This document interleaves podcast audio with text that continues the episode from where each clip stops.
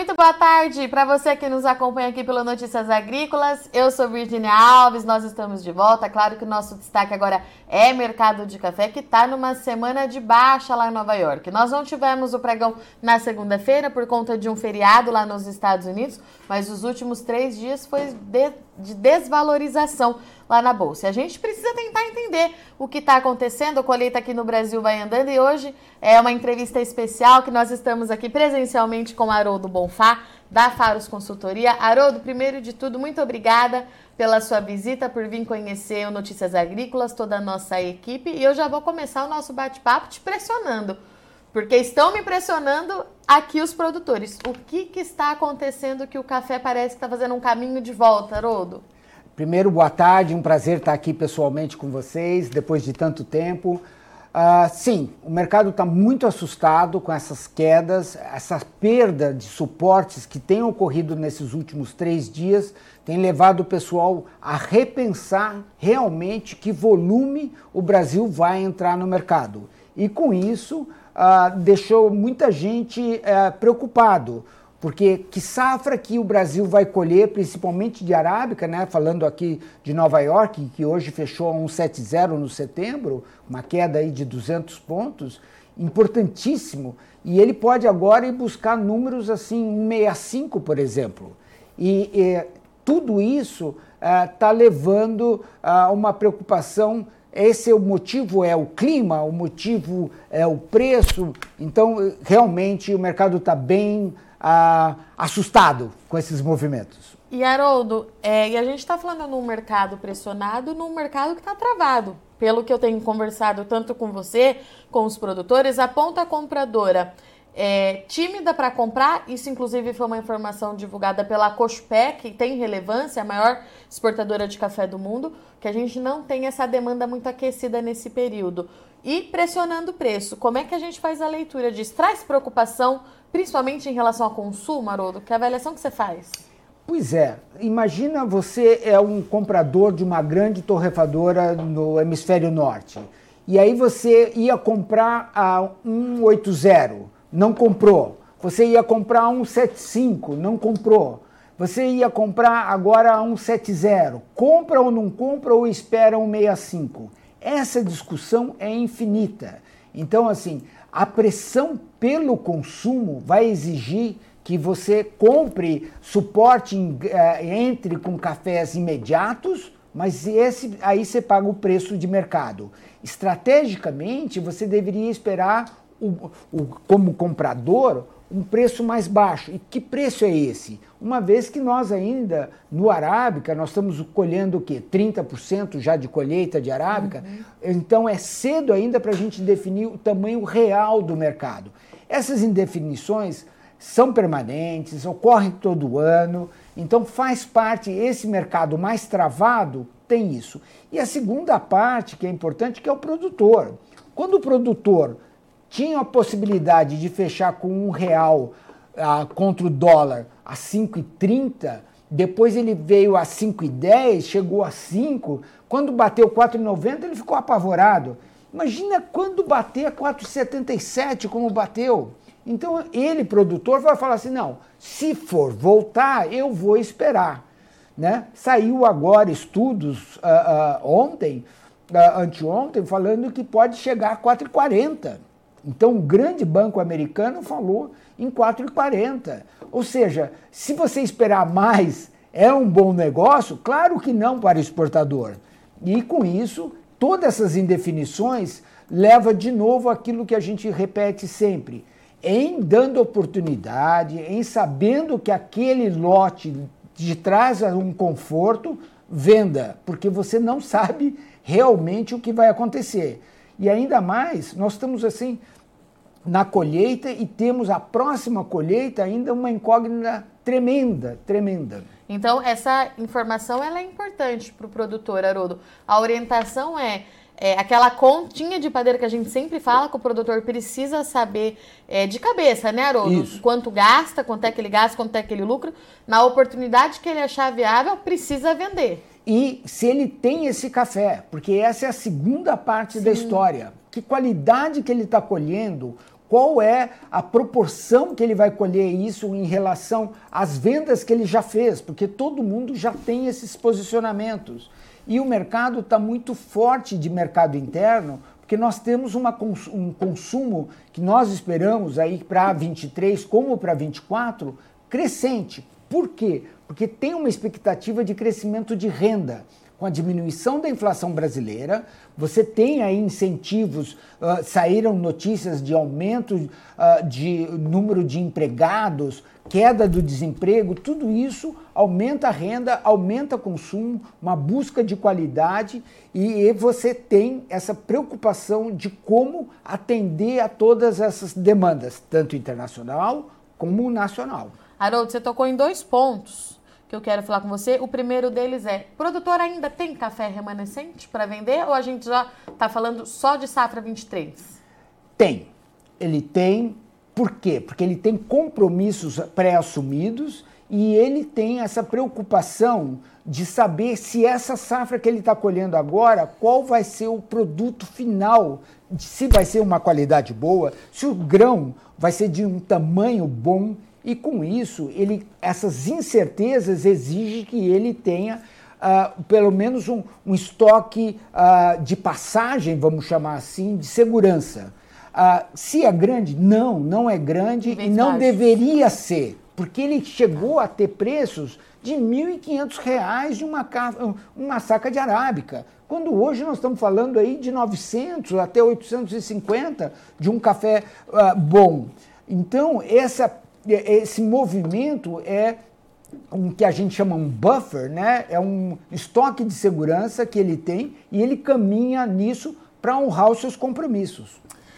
Outro ponto que você tocou, consumo. Aqui no Brasil, como você sempre fala, a gente faz o dever de casa, a gente produz e a gente consome, mas tem outras pontas compradoras aí que merecem nossa atenção, Estados Unidos e Europa, né, Haroldo? Porque é, outro dia a Vanusa Nogueira da UFC falou assim para mim, ela tá morando lá, né, por conta isso. da, da organização, e ela falou, Virginia, eles não sabem lidar com isso, com uma inflação do jeito que está. A gente acostumou aí voltar e se adaptar, mas eles não sabem e isso me preocupa bastante de certa forma. Isso a Vanusa falando da Europa, né? Mas a gente sabe que os Estados Unidos a gente tem que monitorar muito de perto, que é o nosso maior parceiro comercial. É, quando a gente fala de café. Qual é a avaliação que você faz disso, Haroldo, de consumo nesses dois polos? É importantíssimo a sua colocação de, dele, do pessoal, tanto europeu como Estados Unidos, não terem essa cultura de se adaptar à mudança de preços, né? Pra, só para você ver, o cardápio que você vai para lá é o mesmo. É o mesmo há dois anos atrás. E não é possível que uma inflação. Agora, na, na Inglaterra, a inflação bateu 10%. Né? Nos Estados Unidos, nós estamos falando aí em, em 6%. Ah, bom, e isso, em termos de café, ele vai procurar cafés mais competitivos, que somos nós, que o café brasileiro é o mais competitivo com qualidade. Você não pode comparar, em termos assim de preço, uh, o nosso café Esquece a Colômbia, que é bem mais alto, mas, por exemplo, os centrais, até o hondurenho, né, que eles não têm, eles colhem, vão colher 5 milhões, exportar 5, 6 milhões de sacos, nós vamos exportar 40, 35 milhões. Né? Então, nós temos café, o nosso café tem qualidade e tem preço. Então, nós temos é que aproveitar essa oportunidade e falar assim: olha, Prove o nosso café, substitua aqui, veja como você vai se adaptar com esse menor preço, né? E você vai ter a mesma qualidade ou uma qualidade semelhante e possibilitando isso um aspas, né? Esperamos um aumento de volume de cafés brasileiros numa oportunidade ímpar. O Brasil pode recuperar um espaço importante aí, principalmente na qualidade, né, Haroldo? Então. Principalmente, e, por exemplo, assim, nós falávamos assim nos bastidores sobre a queda de exportação, a queda de produção da Colômbia, Sim. né? Que se falava no passado em produzir 14 milhões e hoje se fala em 11. Né? Então, tudo isso permite que o Brasil entre uh, ocupando esses espaços repito, com qualidade e com preços competitivos. E compete a nós essa diferenciação e explorar esses mercados aí que tem, uh, dão essa oportunidade nesse momento.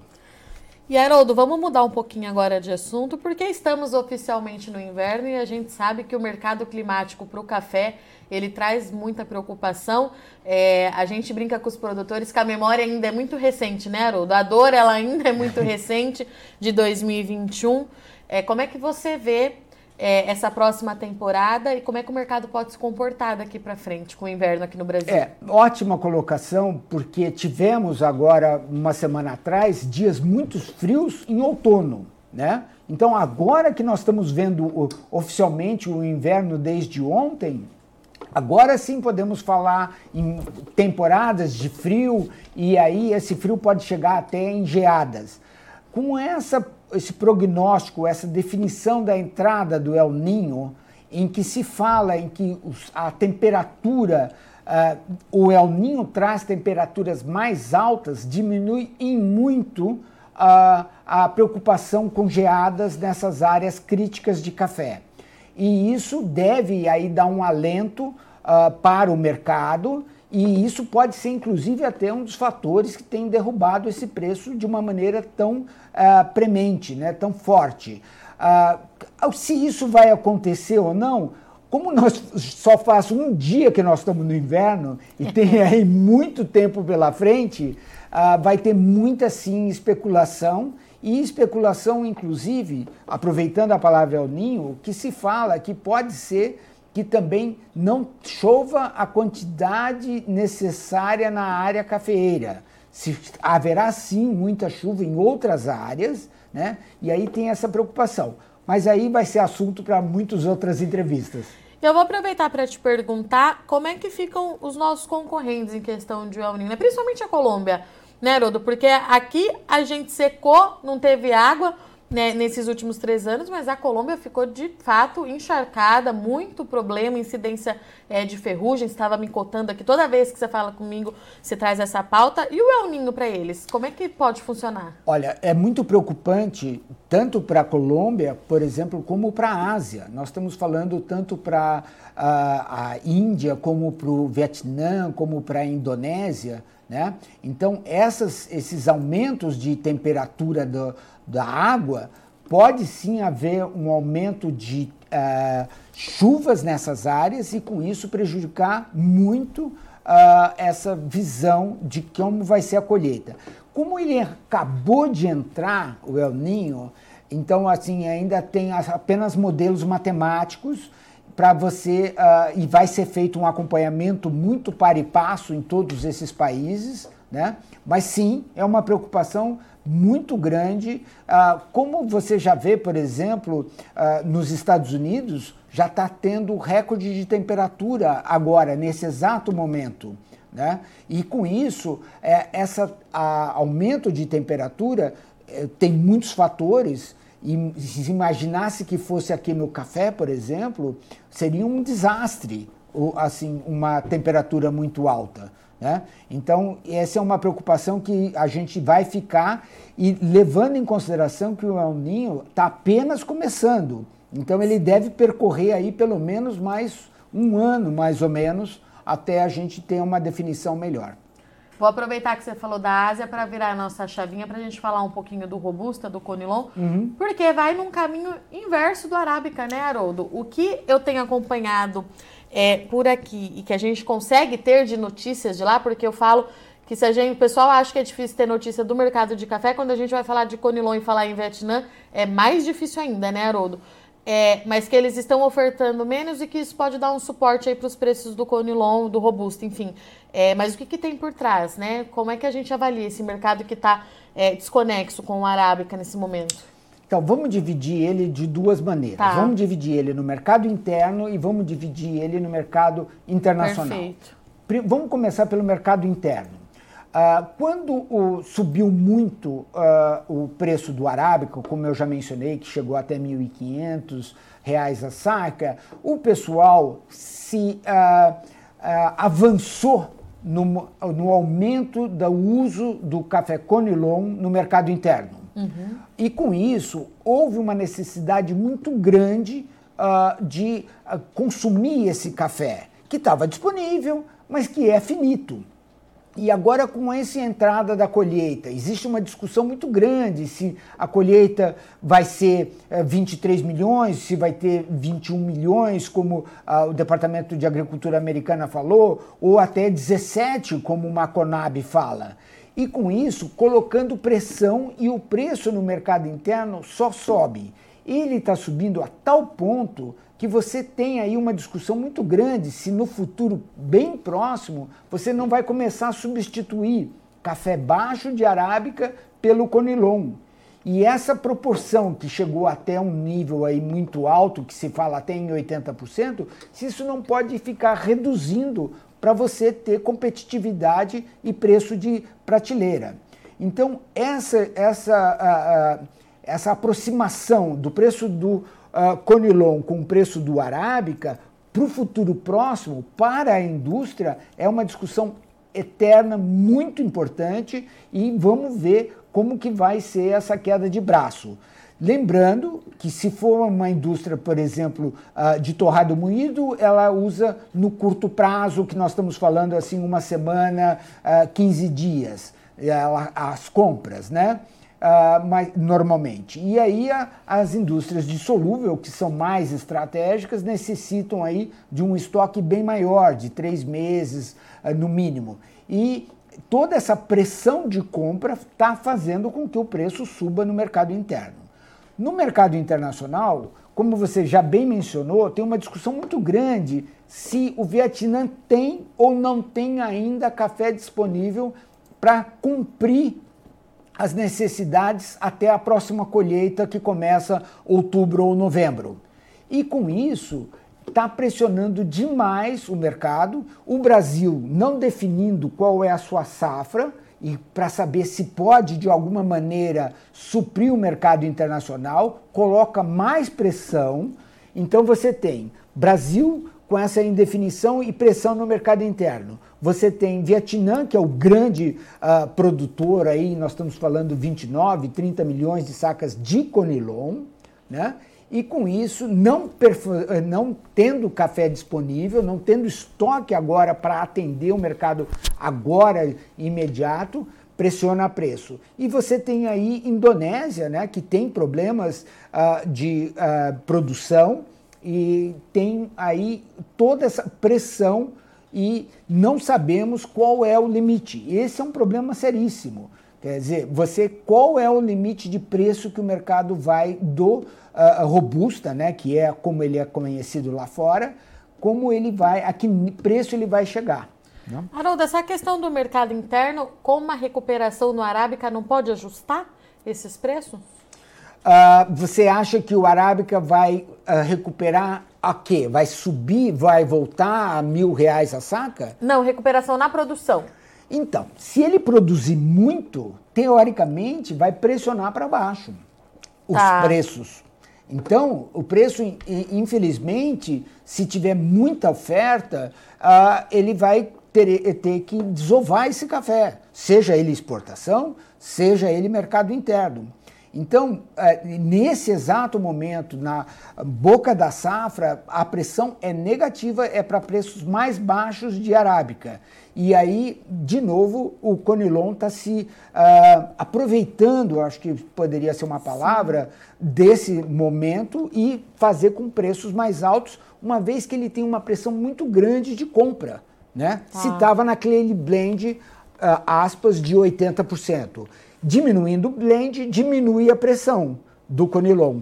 Né? E aí aumenta a pressão do arábica para que ele use mais no mercado interno. E esse, esses ajustes, esses movimentos, eles têm que ser muito bem planejados para que não altere a qualidade final do, eh, do consumidor. Então é, é, uma, é uma estratégia, é um, é um, movimento assim muito bem pensado, muito equacionado e que ele também, uh, o torrador, uh, não perca dinheiro, né? que é a ideia do, do mercado, né? você tenha, seja competitivo. Né? É, Haroldo, essa questão é, do Conilon, esse histórico que nós tivemos nos últimos dois anos, fez com que esse, esse café ficasse no mercado interno, foi o que sustentou é, o nosso consumo, mas de certa forma a gente perdeu alguns espaços lá fora porque não exportou. É, você acha que a gente consegue recuperar esses espaços? Como é que a gente, o Brasil vai ter que trabalhar isso? Então, Virginia, a ideia do Conilon é uma história assim, tão interessante. Você imagina você que é uma produtora de café Conilon. Você produz muito ou produz pouco. Por que você vai se preocupar em encontrar um produtor lá fora? Se preocupar em fechar câmbio, preocupar em embarcar, em qualidade, em sacaria, em coisa. Quando você pode atender tudo isso com rentabilidade no mercado interno? Sim. Que ele recebe em uma semana, ele está com dinheiro, tem um Pix na conta dele. Ele não precisa falar inglês, ele não precisa. Então, nós temos aí uma cultura uh, de facilidade, né, que é uma vantagem, não é uma desvantagem, é uma vantagem nós termos esse mercado interno tão forte, tão aguerrido no consumo do Conilon e Conilon de qualidade. Nós não estamos falando, você está falando com Conilon que tem até uma qualidade de bebida, você tem um grão bonito, você tem apresentação importante. Né? E quando que você vai buscar a exportação? É lá fora ele era tido como um patinho feio, um, um produto uh, uh, secundário, né? A esses preços você virou uh, uma, uma pessoa. O Conilon tem agora uma outra característica. de, ele é assim um protagonista da conversa. No entanto, o mercado interno continua até hoje sendo mais favorável, né? do que uh, a exportação nesse primeiro momento. Uh, o mercado se ajusta muito e você uma recomendação, né? Não abandone os seus clientes internacionais. São difíceis de conseguir, eles são exigentes e eles querem fidelidade. Então, uh, faça sim, não, não despreze é, é, e, e não menospreze, né? Ah, uma coisa que deu tanto trabalho e para depois você reconquistar é difícil. Agora, tenha bom senso e não perca oportunidades, seja lá fora, seja aqui dentro. E agora aquela pergunta que eu faço para você todo final, toda a entrevista, se a gente consegue adivinhar como é que deve abrir esse mercado amanhã, Haroldo? Então, infelizmente, uh, Virgínia, para o Arábica, ele tem aí uma, uma propensão de queda, né? Acompanhando já esses rompimentos importantes, como a gente já mencionou. A grande preocupação nossa é se ele vai chegar a níveis muito mais baixos do que esses que nós estamos vendo. Né? Lembrando que uh, esse rompimento, ele não rompeu um 7.0, mas ele rompendo um 7.0, ele pode ir buscar um 65 uh, no setembro. E isso sim é preocupante no curto prazo.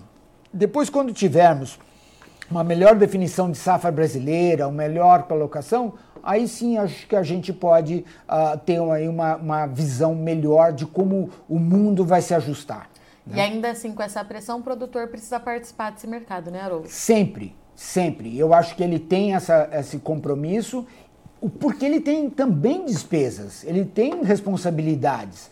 E o, o nosso uh, produtor ele tem está bem tecnificado, tem a ideia do quanto que ele precisa vender e ele se programou. E a ideia é essa: você tem aí vendas uh, futuras. Por exemplo, o mercado de Nova York, né, a bolsa, ela vai em queda, ou seja, os meses futuros estão mais baratos do que os meses presentes. Até quando? Até março março 24, o maio já está mais caro do que o março 24. Ou seja, vai aí ter uma diferença de preço. O mercado já está vendo uma inversão para cima de bolsa a partir de maio 24. E isso é uma coisa assim super importante e devemos ficar atento. Muito bom, estivemos aqui então com o Haroldo Bolfá. Pelo que você está me trazendo, a gente vai continuar com muito assunto, muita coisa para a gente prosear.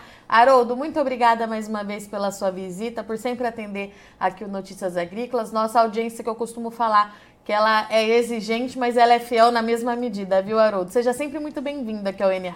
Virginia, é um prazer estar aqui com vocês, é um prazer de uh, compartilhar um pouquinho aí do nosso conhecimento e aí muito trabalho pela frente e eu acho que isso é motivante. Um grande abraço a todos, sucesso!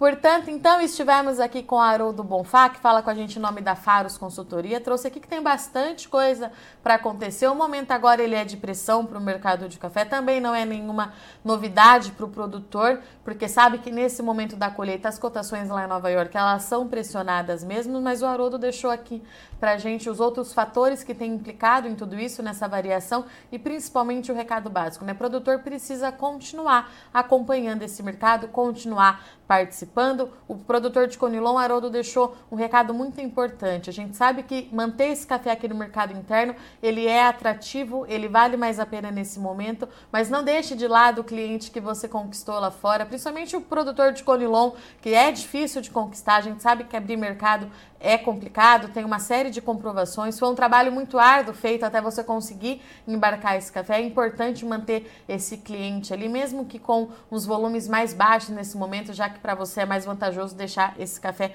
aqui em território nacional nesse momento, tá certo? E antes da gente encerrar nosso boletim, vale aquele recadinho de que a nossa melhor história do agricultor está com inscrição aberta. Estamos ansiosos para receber a sua história. É só fazer um vídeo de até dois minutos na, é, na horizontal perdão, contando a sua história, contando a história da sua família, que a gente quer conhecer, quer te premiar e a gente está esperando para tudo isso. Vale lembrar também que a nossa premiação desse ano é, tem apoio Ouro da Singenta, perdão, tem um apoio Ouro da Singenta e você já conhece o Acessa Agro, é a plataforma da Singenta e nela você ganha pontos através de compra de produtos da marca, tá certo? São mais de 3, é, de 3 mil itens, vale a pena entrar lá para você ver o que, que, tem por lá. Vá agora então ao acessaagro.com.br e conheça. Se você é agro, acessa, tá certo? Muito obrigada pela sua audiência e companhia. Já já a gente está de volta, tem fechamento da soja para você rapidinho.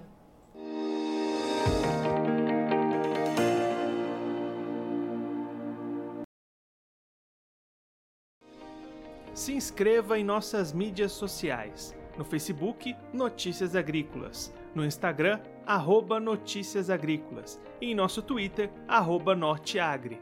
E para não perder nenhum vídeo, não se esqueça de nos acompanhar no YouTube e na Twitch, Notícias Agrícolas Oficial.